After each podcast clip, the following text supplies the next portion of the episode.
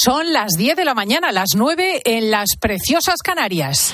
Con Cristina López Slichting, la última hora en fin de semana. Cope, estar informado.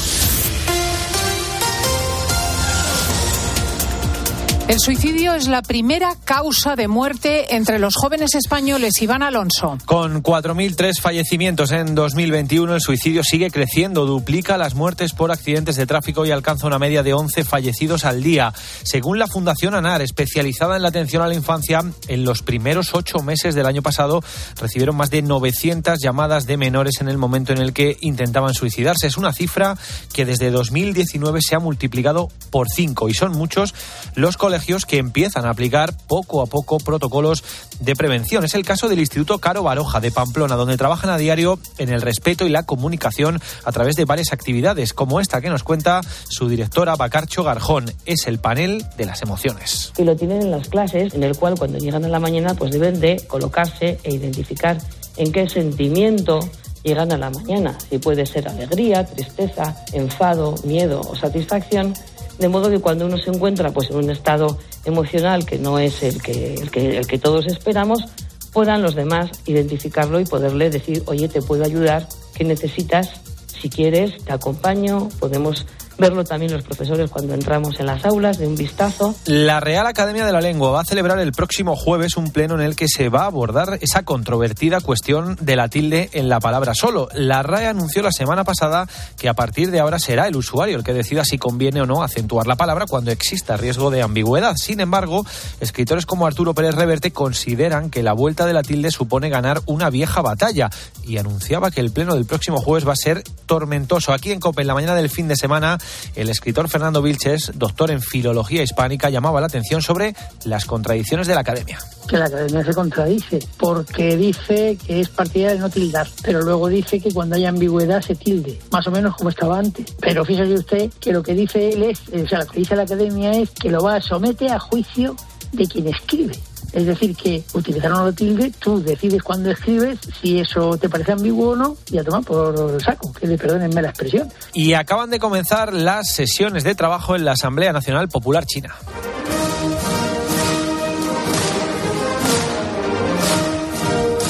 Estos aplausos recibían los delegados al presidente chino Xi Jinping al inicio de una asamblea en la que, entre otros asuntos, se va a aprobar un aumento del gasto militar del 7,2% este año, hasta superar los 200.000 millones de euros. Una cifra que hay que poner en relación con las declaraciones que en esa misma asamblea ha pronunciado el primer ministro saliente. Li Keqiang ha asegurado que China va a luchar decididamente contra la independencia de Taiwán y en pro de la reunificación de la patria. Con la fuerza de ABC. Cope, estar informado. Y el Atlético de Madrid golea al Sevilla y vuelve a ser tercero, Luis Calabor. Atracón de goles del conjunto colchonero, 6 a 1 ante un Sevilla que dio una mala imagen y que vuelve a estar cerca del descenso. Dobletes de Morata y de Memphis, Griezmann y Carrasco también se sumaron a la fiesta en un día en el que Simeone cumplió 613 partidos, el que más como técnico colchonero y estaba muy contento en rueda de prensa. Y todos hemos mejorado de lo que estábamos haciendo en la primera parte de la temporada. Se vuelve a ver un equipo que la gente del Atlético de Madrid se siente identificada con el equipo. Juguemos mejor, juguemos peor, juguemos unos metros más abajo, juguemos unos metros más arriba, pero hay un compromiso para, para jugar a lo mismo. Y cuando vos tenés en un grupo gente que juega a lo mismo, es mucho más fácil. Además, Mallorca 0, Elche 1, Almería 0, Villarreal 2 y Getafe 3, Girona 2. Hoy a las 2 en la Liga Santander, Valladolid Español 4 y cuarto, Barcelona Valencia 6 y media, Rayo Atlético y la jornada finaliza hoy a las 9 con el Betis Real Madrid. Hoy están todos los ojos puestos en Bahrein en la Fórmula 1. A las 4 la carrera. Alonso saldrá quinto tras la calificación de ayer. Sainz cuarto y Verstappen hizo la primera pole position de la temporada. Checo Pérez segundo y Leclerc tercero. Sigues en Cope, comienza ya a esta hora el fin de semana con Cristina. Muchísimas gracias, Iván Alonso. Si te parece, nos juntamos dentro de una hora para las noticias. Y aquí empieza fin de semana de Cope con Cristina. Cristina López Slichting. Fin de semana. Cope, estar informado.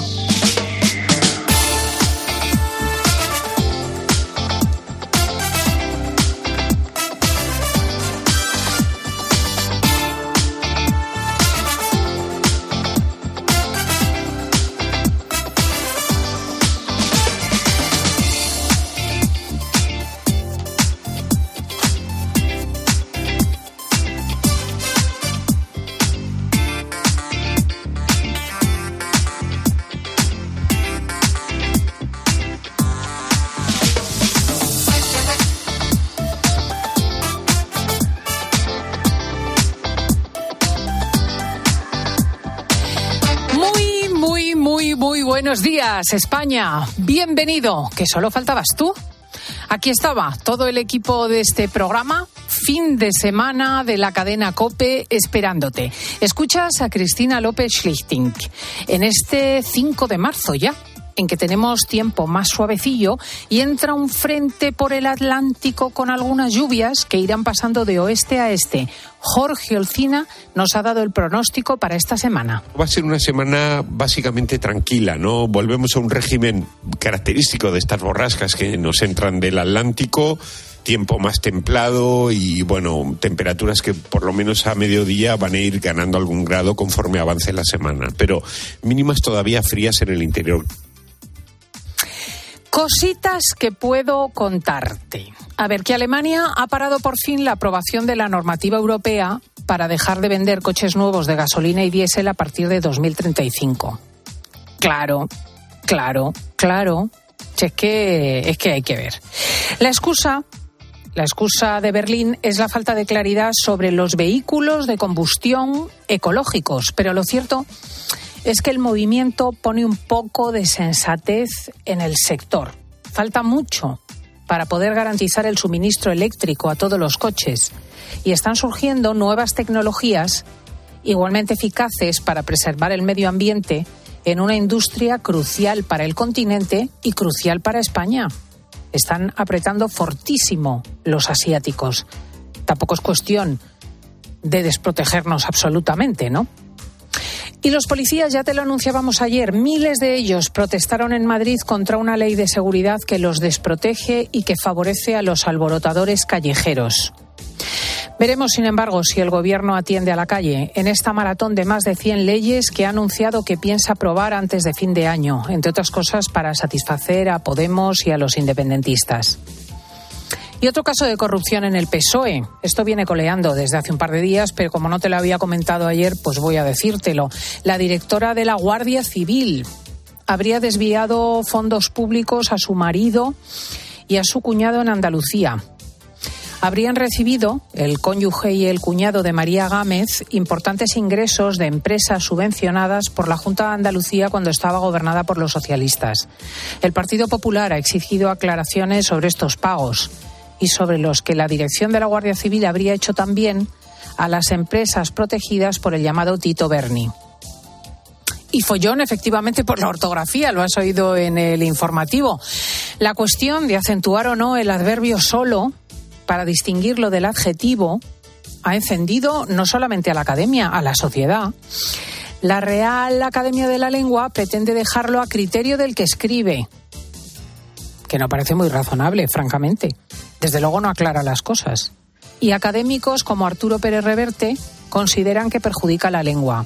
Habrá pleno el jueves sobre este asunto en la RAE y a estas alturas todo el mundo toma parte en el debate. Nosotros te pedimos hoy que nos envíes por WhatsApp de sonido casos de faltas y errores del lenguaje, como ese cambio que te contábamos tan divertido de una información en la televisión donde se sustituyó la palabra concejala por conejala. Casos de faltas y errores de lenguaje que te hayan hecho sonreír o te hayan puesto de los nervios. Hablaremos luego de ello con Sole Mayol, con Elsa González, con Paufil, etcétera. El martes se vota la reforma de la ley Montero del sí y sigue sin haber acuerdo entre PSOE y Podemos. Si los morados se niegan a cambiarla, a pesar de que ha provocado la rebaja de penas de 741 agresores sexuales y la salida a la calle de 72 de ellos por culpa de la mala redacción, los socialistas se apoyarán en los votos de PP y Vox para intentar mejorarla. Claro, en pleno follón por este asunto y con el fin de mejorar su imagen feminista, porque además el miércoles es el 8M, el Día de la Mujer, Pedro Sánchez anunció ayer otra ley sobre féminas que obligará a la paridad en el Consejo de Ministros, en las instituciones, en los órganos de gobierno y en los consejos de administración de las empresas, que tendrán que estar integrados al 50% por mujeres. A la ministra de Podemos, Yone Belarra, la noticia no la deja satisfecha. Feminismo no es que Ana Patricia Botín y Marta Ortega dirijan una gran empresa, es topar las hipotecas de tipo variable para que Ana Patricia Botín deje de hacerse indecentemente rica a costa de que las familias de este país tengan que pagar 100, 200 o 300 euros más al mes por unas hipotecas desbocadas. Pues no, querida. Que Ana Botín presida el Santander y Marta Ortega Inditex sí es feminismo.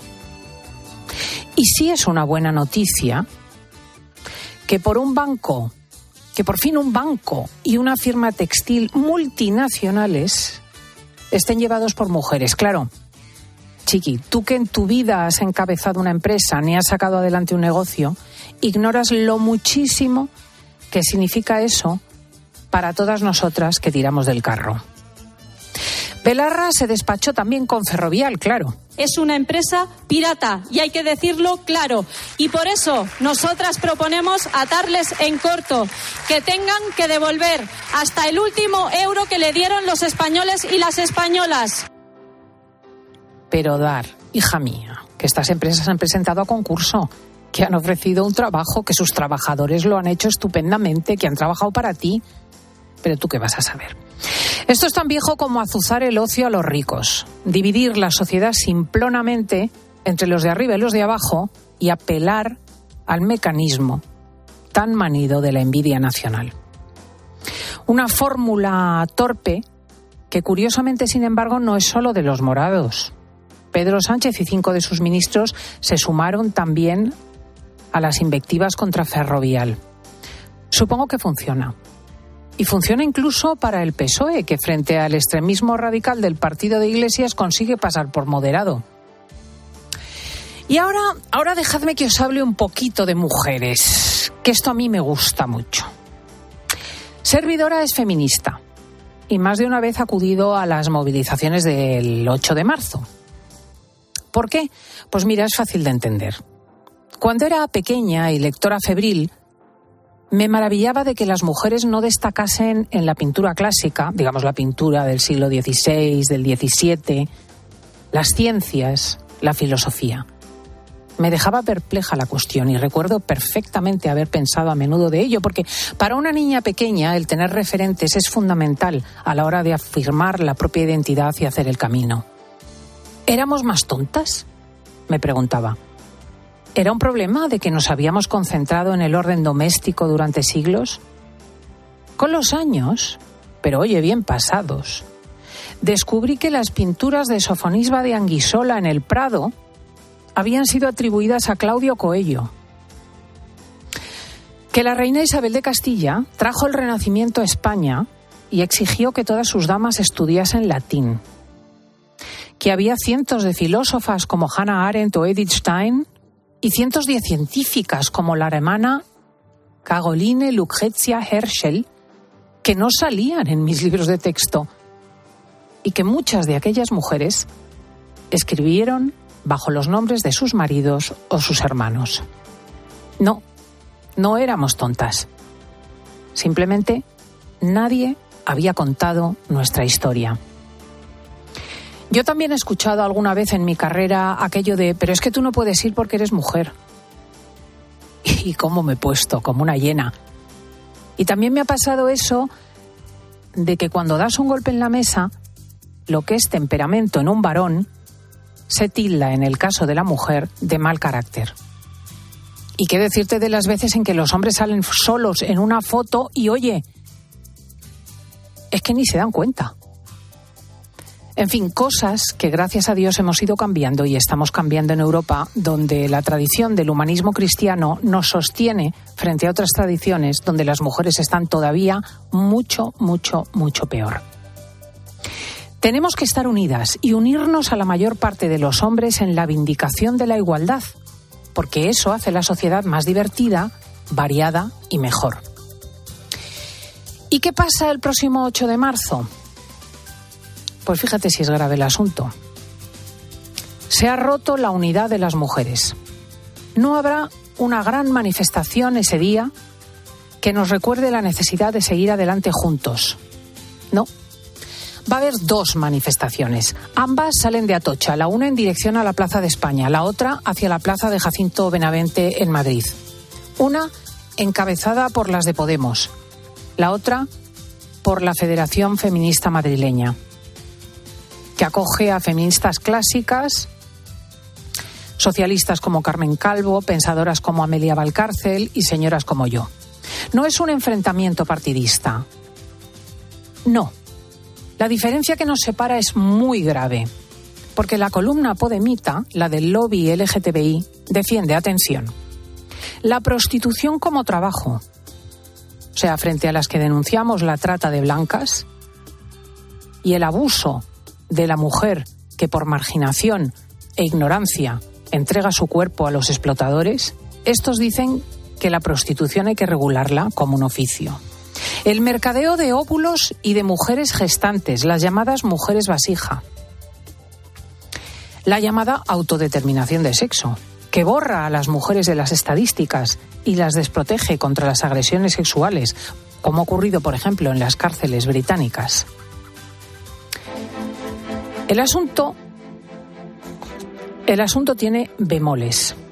Algún día, cuando hagamos el recuento de la legislatura de Pedro Sánchez, advertiremos cosas que van más allá del follón diario y de las diatribas de los telediarios, que se ha producido y se ha abundado en la profunda división falsa entre los de arriba y los de abajo, los ricos malos y los pobres buenos. O sea que nos odiamos más. Que se ha producido el blanqueamiento de ETA, que después de décadas de sufrimiento se le ha producido una posición pública respetable. Que se ha despenalizado la intentona golpista, lo cual nos pone en un peligro a medio plazo sobre la unidad de España. Y que hay una profunda división del movimiento feminista. Estas, estas son las consecuencias graves que pagaremos durante décadas.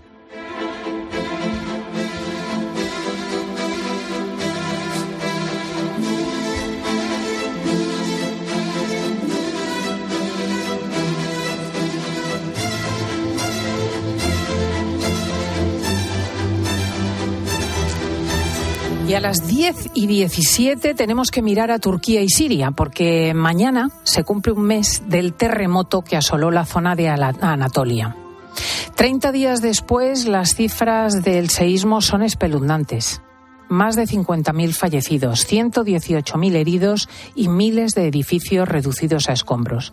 Ahora los equipos de rescate han dado el relevo a las excavadoras y la ayuda se centra en cuidar a los que han sobrevivido y no tienen nada entre ellos los niños. Dos millones y medio de menores necesitan ayuda humanitaria urgente en Turquía. En Siria hay más de tres millones y medio de menores afectados.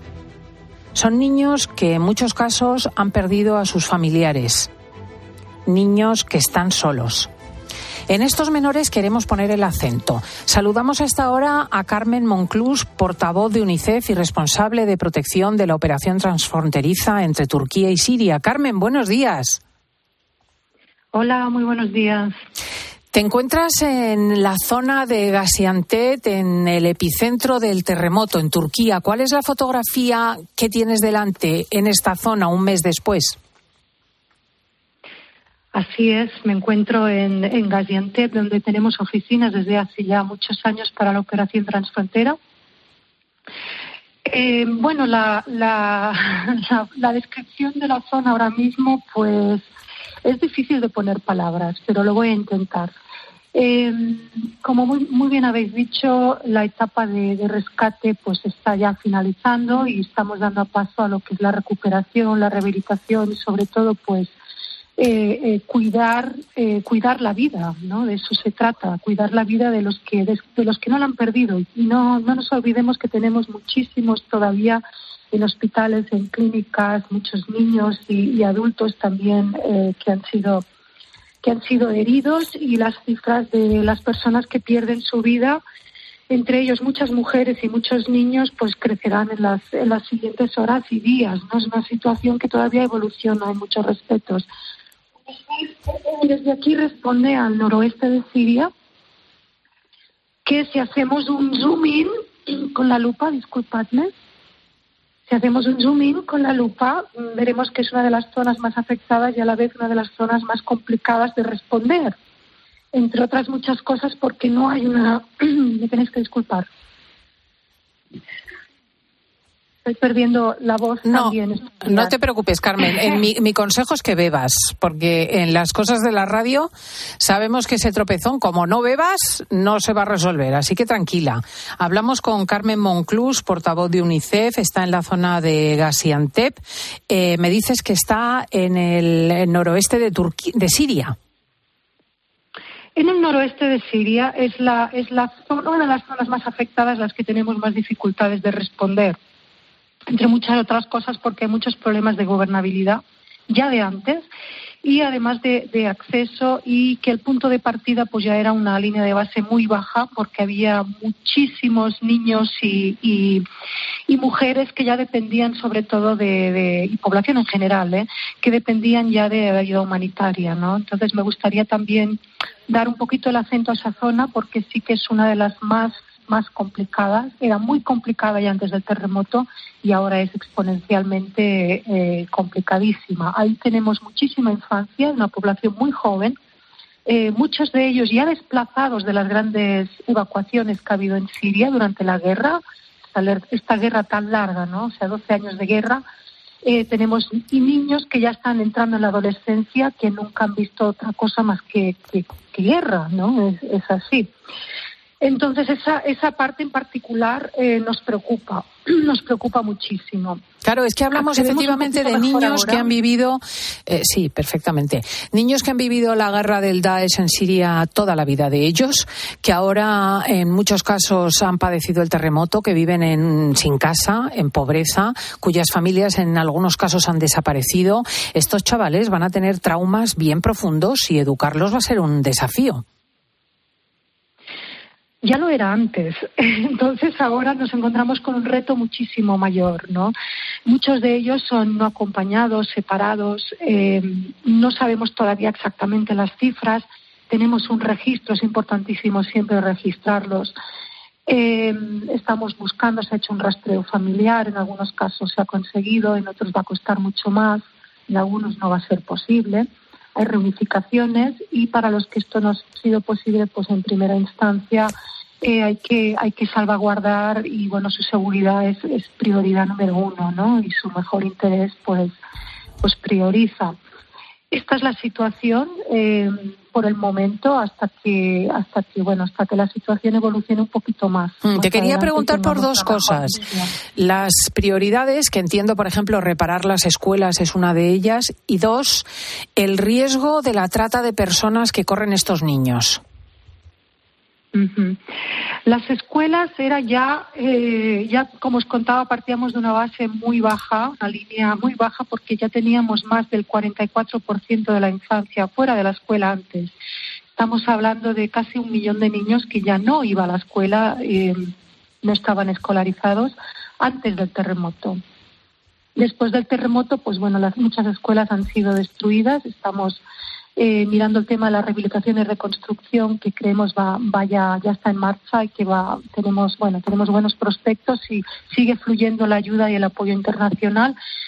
Creemos que, lo vamos a, lograr, ¿no? O sea, lograr dentro de, las circunstancias que nos rodean. Después el tema de los riesgos de la infancia no acompañada y separada sí, es, es, siempre un riesgo. Es decir, los riesgos incrementan cuando ocurre un desastre natural de estas dimensiones, donde la, la digamos, el entorno familiar, la esfera más cercana de protección a todos los niños, a uno y cada uno de ellos, pues se diluye, ¿no?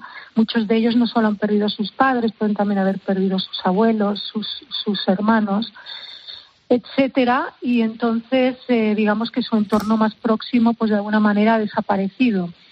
Hay, es muy importante también eh, en esta situación el apoyo psicosocial en primera instancia, que es lo que estamos haciendo día y noche.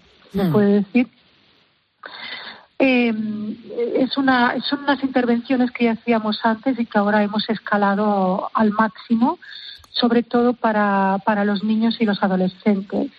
Estas es unas sesiones pues que, bueno, en principio pues tienen algún tienen resultados, es decir, muchas de las de las preocupaciones que tenemos para un futuro en la infancia, lo bueno es que si se agarran a tiempo, si podemos, si conseguimos responder a tiempo a estos niños, muchas de ellas son son son eh, Sí, que se pueden prevenir. Y yo creo que, sí, que son previsibles. Sí, sí, sí. La verdad que quiero dejar este, este, esta llamada de Carmen Monclus en antena. No podemos olvidarnos de lo que está pasando en Turquía y en Siria en particular. Eh, es importantísimo seguir colaborando con las ONGs y de ello depende no solamente el instante, sino el futuro y por ende el futuro de toda esa zona del mundo y eh, de Europa, porque tantos de ellos emigrarán y vivirán con nosotros. Carmen Monclus, gracias por recordarnos que hace un mes que tuvo lugar el terremoto, pero que el drama continúa. Un saludo afectuoso. Buenos días, gracias a ustedes. Escuchas fin de semana. Con Cristina López Slichting. Cope, estar informado. Vez es menos frecuente escuchar este sonido.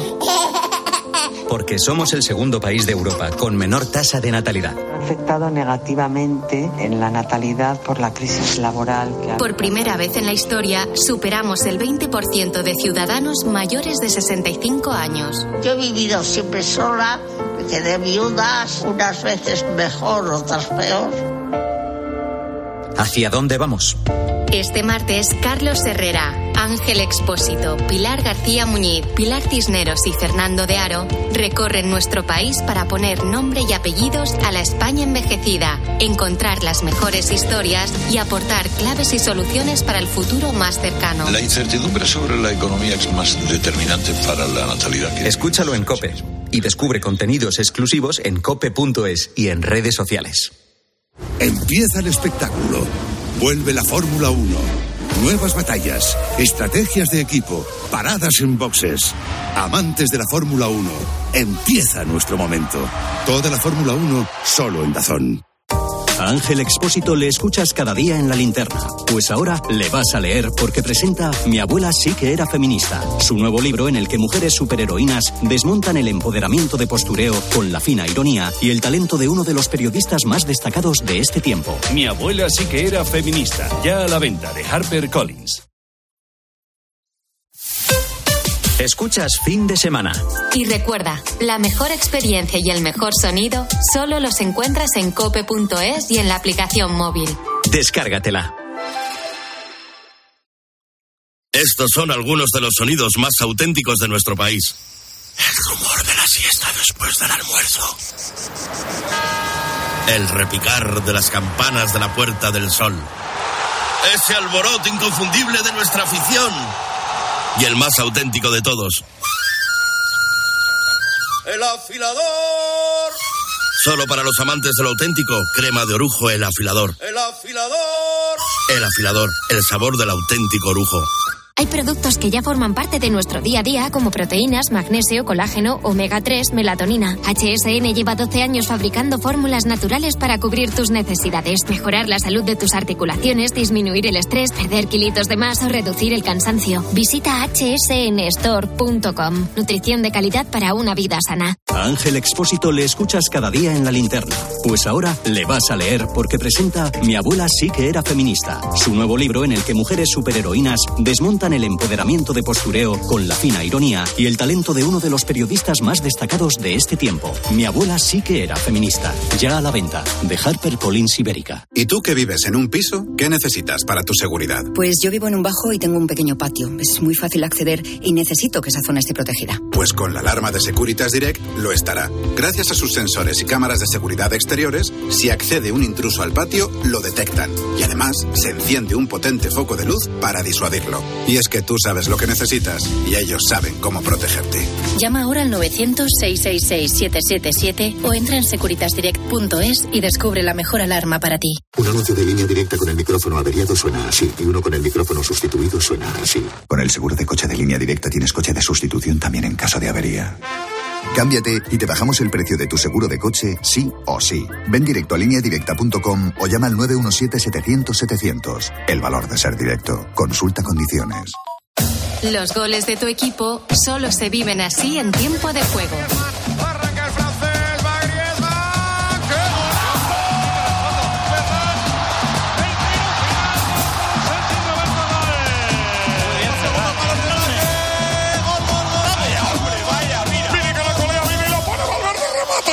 Tiempo de juego con Paco González, Manolo Lama y Pepe Domingo Castaño. Los referentes de la radio deportiva. Escuchas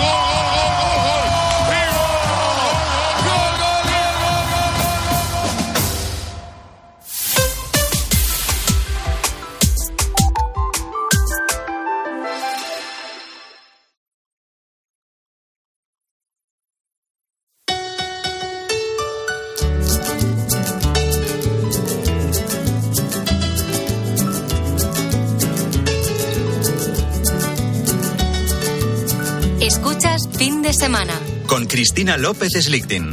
Cope, estar informado.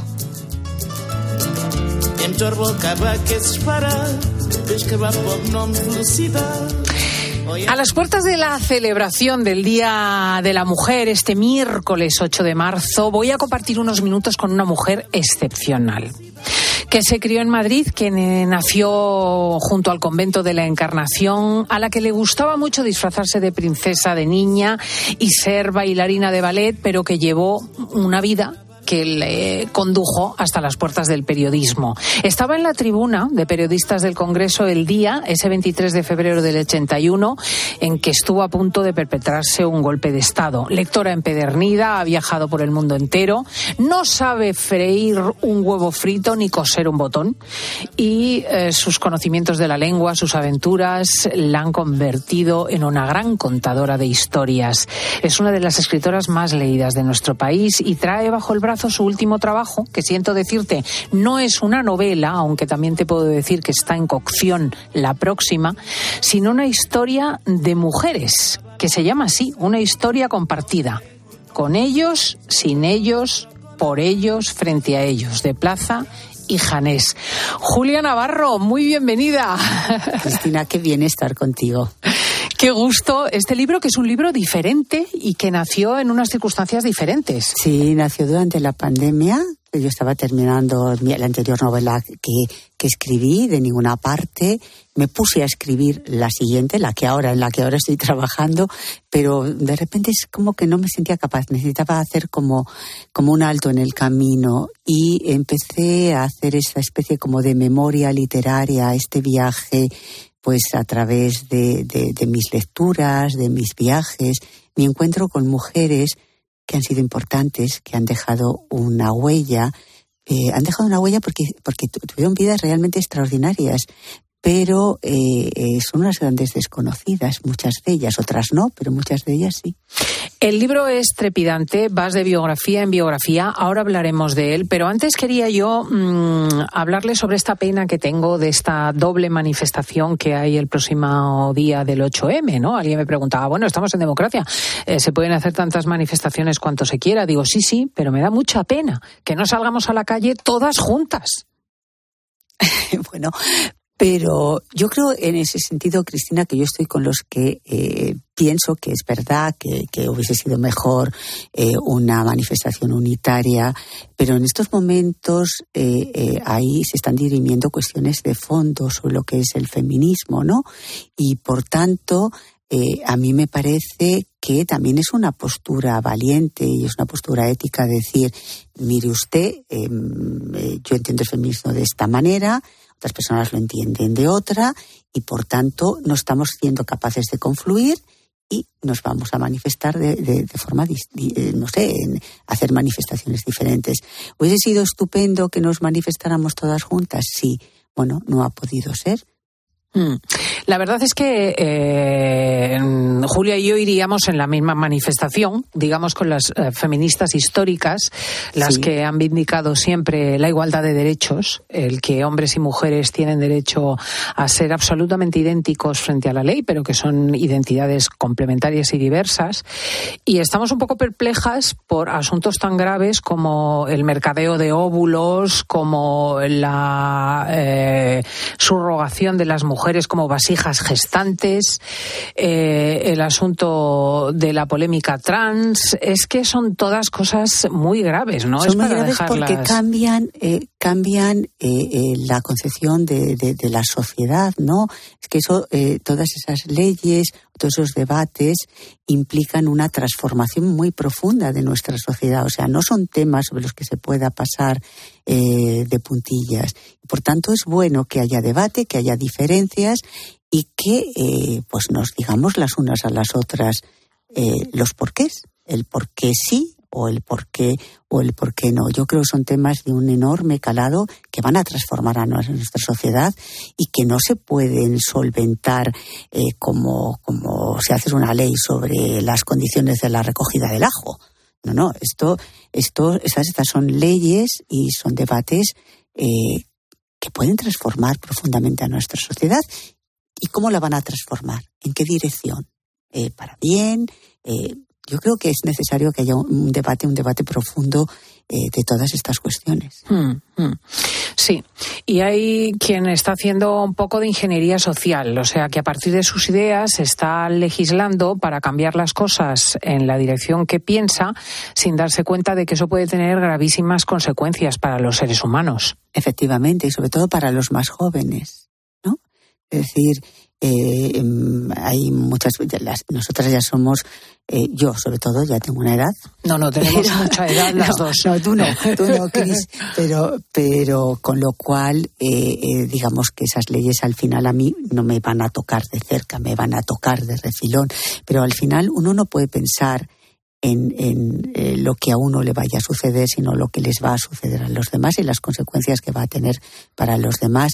Y por tanto, todas estas eh, proyectos de ley o leyes de, las que tú has hablado, es que no se pueden eh, liquidar de un día para otro. Vale, ya, ya lo hemos aprobado y ya está. No, yo creo que hace, un, hace falta un debate social. Es muy interesante esta cuarta ola de feminismo, porque yo creo que las jóvenes tienen derecho a decir cómo ven la vida y cómo ven el futuro. Pero también eh, yo creo que deberían de pensar que el mundo no ha empezado ayer, que el año cero de la historia no es desde que ellas eh, eh, han nacido o se han incorporado eh, a la vida pública, a la vida de, de la sociedad, sino que eh, antes que ellas ha habido muchas y muchas mujeres, que son las que yo hablo en este libro, que ya fueron abriendo caminos y ensanchando esos espacios de libertad eh, que tanto, tanto han cos costado conseguir. Y por tanto, como no estamos en el año cero del feminismo, yo creo que mmm, nosotras tenemos que escucharlas eh, pero ellas también deberían, deberían reflexionar eh, de dónde venimos y deberían de pensar que no se puede imponer las cosas, sino que hay que, hay que por lo menos eh, hablarlas, eh, eh, hay que consensuarlas, sobre todo aquella, todo aquello que, que, va a implicar un cambio, un cambio social y un cambio de mentalidad. Mm, sí, antes me comentabas tú, porque Julia tiene dos hijas en Inglaterra y yo no lo sabía, que había un magno hospital en, en Gran Bretaña dedicado a ayudar a las personas en el cambio de sexo, que ahora ha cerrado sus puertas. Ha cerrado sus puertas porque han tenido muchas denuncias de personas eh, que, se han, eh, que se han arrepentido, eh, que hicieron ese cambio siendo muy jóvenes, siendo adolescentes, y se está cuestionando, o se ha cuestionado, y por eso lo han cerrado, toda la metodología que estaban siguiendo en ese proceso de las personas trans. Entonces, que son asuntos que, que, que yo soy absolutamente partidaria de que hay que dar respuesta a los problemas que tiene la sociedad, sobre todo a los, a los problemas que tienen eh, determinados colectivos, sean muchos o sean pocos. pero me parece que en democracia hay que dar respuesta a esos problemas, pero hay que darlos, eh, eh, bueno, eh, hablando, consultando y haciendo un gran debate en el que participen todos los expertos para hacer la mejor ley posible y una ley que responda realmente a esas necesidades o, a esos a esos problemas. Yo me temo que en los últimos tiempos en nuestro país se legisla muy deprisa pero sin la reflexión y eh, sin el concurso de todos los expertos, porque yo creo que ahí son asuntos sobre mm, que hay que recabar pues toda la información y, toda la experiencia y todo el saber eh, de eh, los expertos. La verdad es que el libro de Julia Navarro, una historia compartida que repasa la historia de tantas mujeres de las que vamos a hablar ahora, eh, viene en un momento perfecto eh, al filo de la fiesta de la mujer y tiene su punto ya de toma de posición, porque tú eh, hablas de las mujeres, pero también de los hombres. Dices que no se entiende a Cleopatra sin César, sin César ni Marco Antonio, ni a Elena de Troya sin París. O sea, quieres hablar de un terreno labrado por hombres y mujeres a partes iguales. Sí, porque eh, la historia de la humanidad es una historia en la que todos hemos estado interrelacionados. Aunque bien es verdad que es una historia que han contado ellos y eh, em, no nos han contado a nosotras. Entonces yo creo que ahora no se trata de escribir otra historia de parte.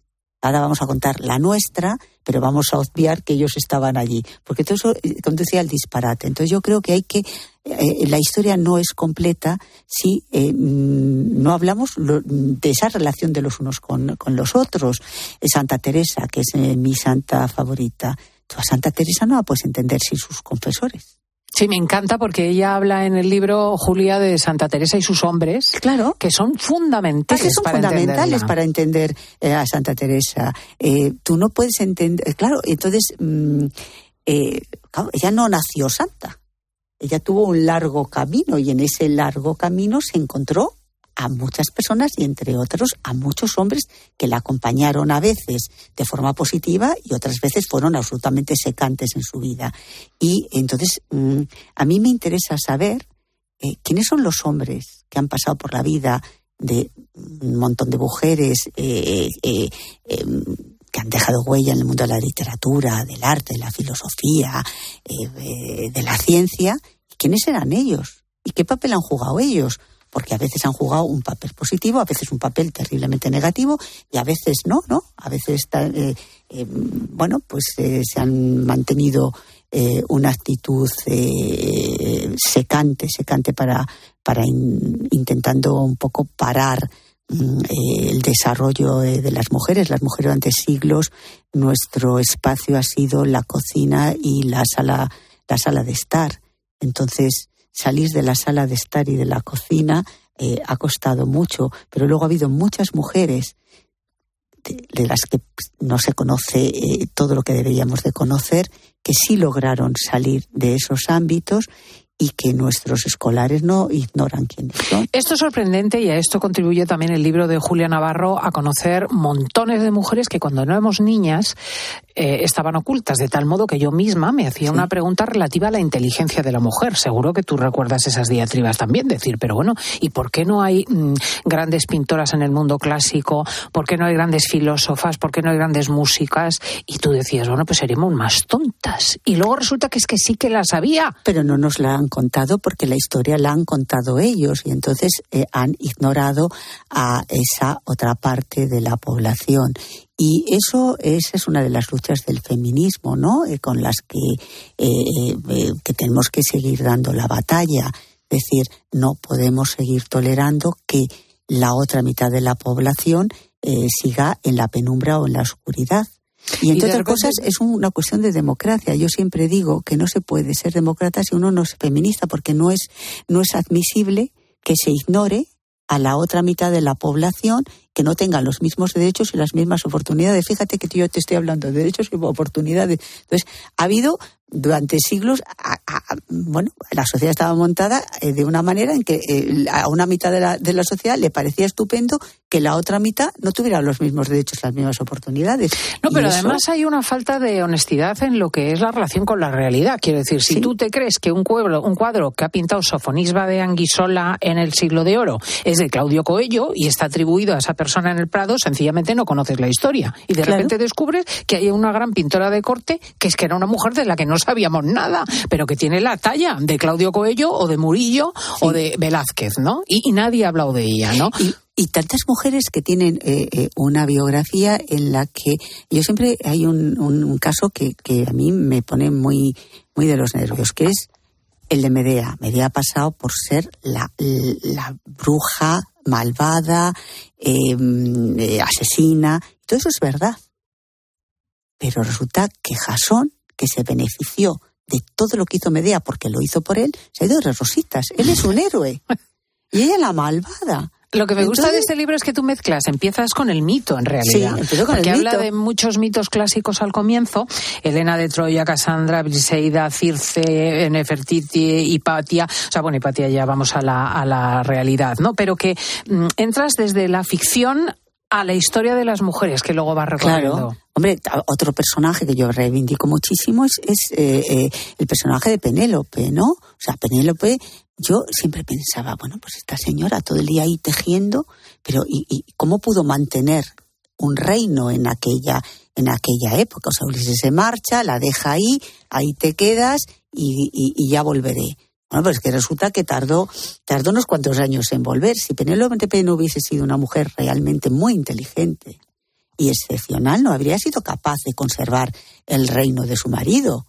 Eh, con lo cual, eh, eh, decir, además de tejer, eh, pues tenía, otras cosas. Tenía la cabeza absolutamente bien organizada. Entonces yo reivindico, claro, yo hago una interpretación, es decir, reivindico que, que, Penélope debió ser una mujer realmente extraordinaria a la altura de eh, la inteligencia eh, de su marido, que nos han contado todas sus batallas y todas sus aventuras.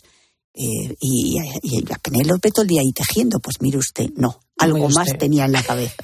Y luego empezamos a desgranar em, decenas y decenas, no sé si cuántas has eh, relatado, no sé si las has contado. No, no las he contado. Decenas y decenas de mujeres, pues desde eh, filósofas como Hannah Arendt, pasando por eh, grandes astrónomas, mm, mm, creadoras, monjas fundadoras de, de, órdenes como Hildegarda de Bingen, grandes escritoras, y vamos y vamos y vamos. Claro, no vamos a hacer un un, elenco de todas ellas. Tienes que elegir tú las dos o tres que te parecen em, ejemplares para que tenga el oyente lo que va a encontrar en el libro. ¿Sabes lo que me gustaría, Cristina?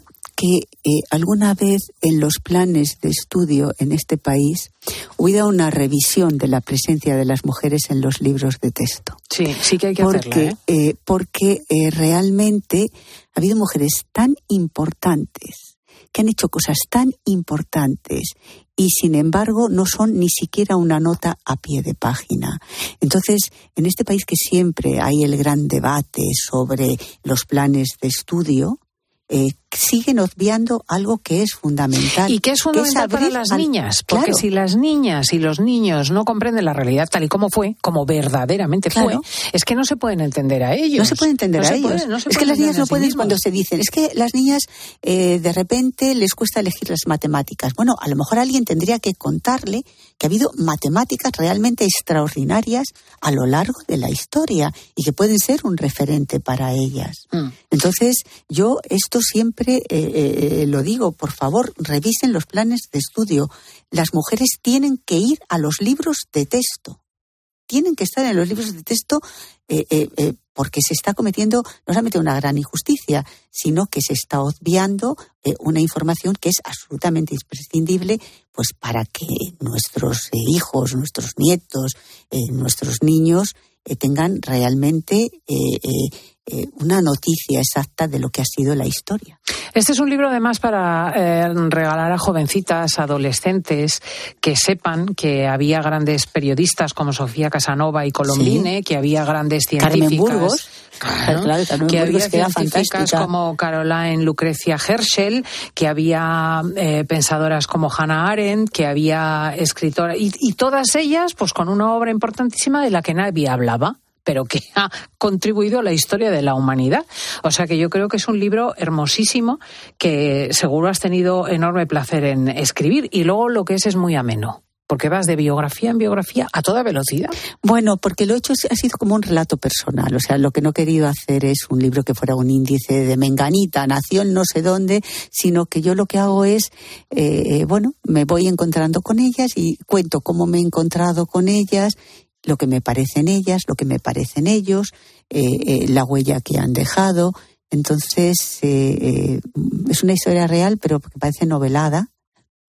Y, y, no sé, mi objetivo es acercar a todas estas mujeres y sobre todo en un, en un momento como este, en el que el gran debate del feminismo está, está, está sobre la mesa, ¿no? Es decir, vamos a conocer también de dónde venimos.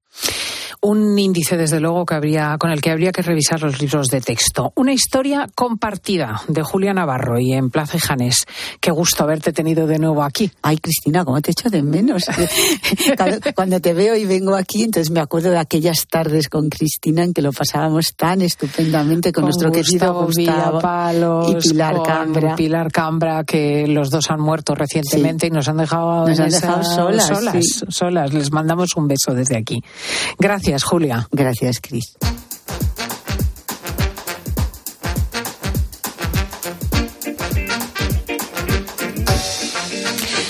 Atención, atención porque vamos a hablar de amor o de amor entre comillas. Según un estudio de Top Doctors, uno de cada tres usuarios de aplicaciones de citas es adicto al sistema. El 90% ha confesado que ha clicado este sistema a lo largo del horario laboral, distrayéndose de sus deberes. Pedro Martínez es nuestro psicólogo de cabecera. Buenos días. Buenos días, Cristina. Buenos días, oyentes. Es Eh, que son cifras sí. No, no, gravísimas. esto dices, jo, no, O sea, hablamos de Tinder, todos, de todos ahí, Mythic, ¿eh? de las aplicaciones para ligar o para conocer gente. Claro, claro, que son aplicaciones que están muy en uso y que también responden a una mecánica de aprendizaje o de fidelización de lo que va a ser el uso de la marca o el uso de esta aplicación, ¿no? Que los ingenieros informáticos, la verdad es que son muy, muy, muy sabios porque utilizan principios eh, psicológicos como es precisamente el principio del condicionamiento operante, en este caso, o refuerzo intermitente, ¿no? O sea, aquí hay un mecanismo que explica por qué la gente se engancha a las redes de ligar. Eh, vamos a ver, Cristina, todo tiene una explicación y todo tiene un sentido. Y a ver, ¿por qué nosotros cogemos y realmente eh, cada vez que nos metemos en estas aplicaciones tendemos a usarlas más, ¿no? Pues tendemos a usarlas más pues porque nos eh, dan un chute de algo, es decir, porque nos generan una adicción a alguna sustancia, en este caso es a la dopamina. ¿no? Explica lo de la rata. Sí, lo de la rata, ¿no? Hay un famoso, bueno, famoso psicólogo conductista, ¿no? Que a mediados del siglo XX lo que hizo fue un experimento con unas ratas, ¿no? Donde donde él lo que quería es ver cómo el sujeto, eh, las personas podemos aprender una conducta, ¿no? Y tendemos, por lo tanto, a repetirla. Y utilizó una rata, la metió en una caja, la famosa caja de Skinner, y ahí pues eh, genera un mecanismo donde había una palanca que cada vez que la rata cogía, daba la palanca, le salía la comida, ¿no? Entonces esto, pues bueno, vio que daba la palanca y salía la comida y seguía dando la palanca y salía la comida y tendía a repetirla, ¿no? Esto, bueno, lo vio primero, pero después se le ocurrió otra cosa. Se le ocurrió ver qué pasaría si no daba, eh, si no salía la comida cada vez que la rata daba a la palanca. Y demoró el hecho de que saliese la comida cada vez que la rata daba la palanca. Y la rata, lo que vio él es que tendía a dar muchas veces a la palanca hasta que podía conseguir el alimento. ¿No? Se ponía frenética a darle a la palanca a la rata. frenética, venga, venga, venga, venga. Frenética, frenética a la palanca. Y esto, pues a esto ya se empezó a denominar refuerzo intermitente. Es decir, no sale la recompensa inmediatamente, sino que sale, bueno, tras una serie de exposiciones y de, y de en este caso, de dar, de toques de la, de la propia rata, ¿no? Eh, a esto también le tenemos que unir otros experimentos que hubo ya posteriormente acerca de cuál era el circuito de recompensa. Y el circuito de recompensa está basado precisamente, bueno, en un área, sistema límbica, hipotálamo, hipotálamo, amígdala, bueno, cosas de los, de los biólogos, de los neurobiólogos y de, y de los psiquiatras y psicólogos, ¿no? Que ahí de lo que se trata es que la persona se vio que hay una función, que es la de recompensa, que es muy adaptativa. Es decir, que lo necesitamos los sujetos para que realmente eh, emitamos, nos motivemos en dar conductas que suelen ser adaptativas, comer, eh, dormir o incluso también sexo, ¿no? Y esto es lo que ellos vieron que, ¿por qué? ¿Por qué pasaba esto? Bueno, porque se segregaba dopamina. La dopamina es la sustancia, es el chute, es la droga natural que realmente está tras todo esto. Es decir, cada vez que la ratita daba la palanca, lo que le, eh, lo que le producía es una descarga de dopamina. Cada vez que nosotros en Tinder o en otras aplicaciones lo que hacemos es que damos a, lo que es ese clic o ese max que se suele decir, ¿no? Bueno, pues estamos esperando, claro, que se nos eh, dé la recompensa.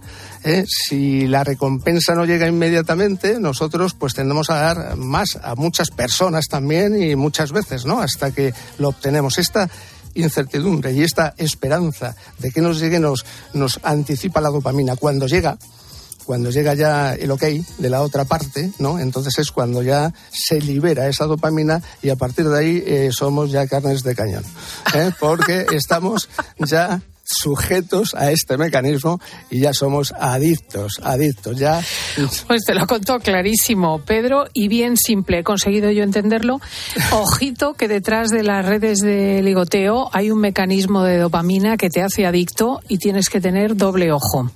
Pedro Martínez, muchísimas gracias. Muchísimas gracias a vosotros, Cristina. Cuidado, bueno, a partir de ahora esto no es ni bueno ni malo, ¿eh? Vamos a decir que es conveniente a lo mejor leer la letra pequeña de todas estas aplicaciones donde nos cuentan el por qué nosotros vamos a atender a que nos guste. Y este es el mecanismo que explica por qué estás como loco.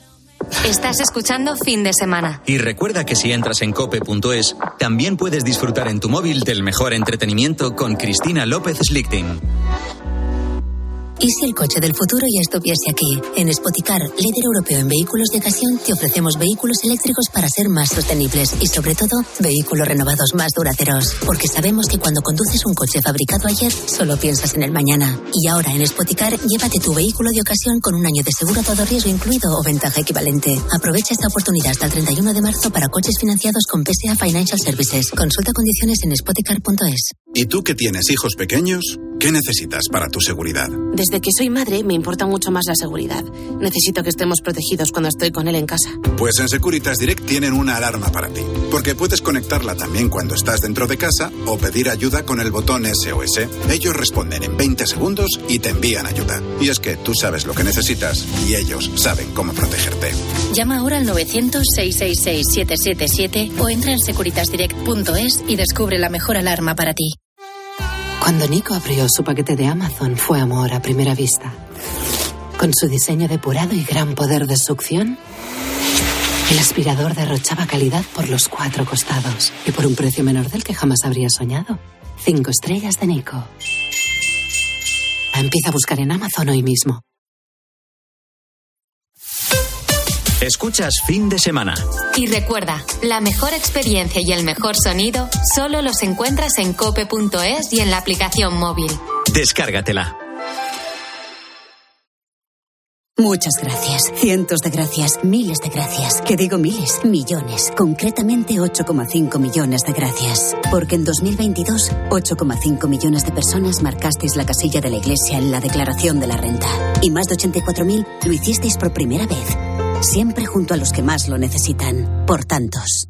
Los que vivimos en una casa hemos podido. Y los que vivimos en un edificio también.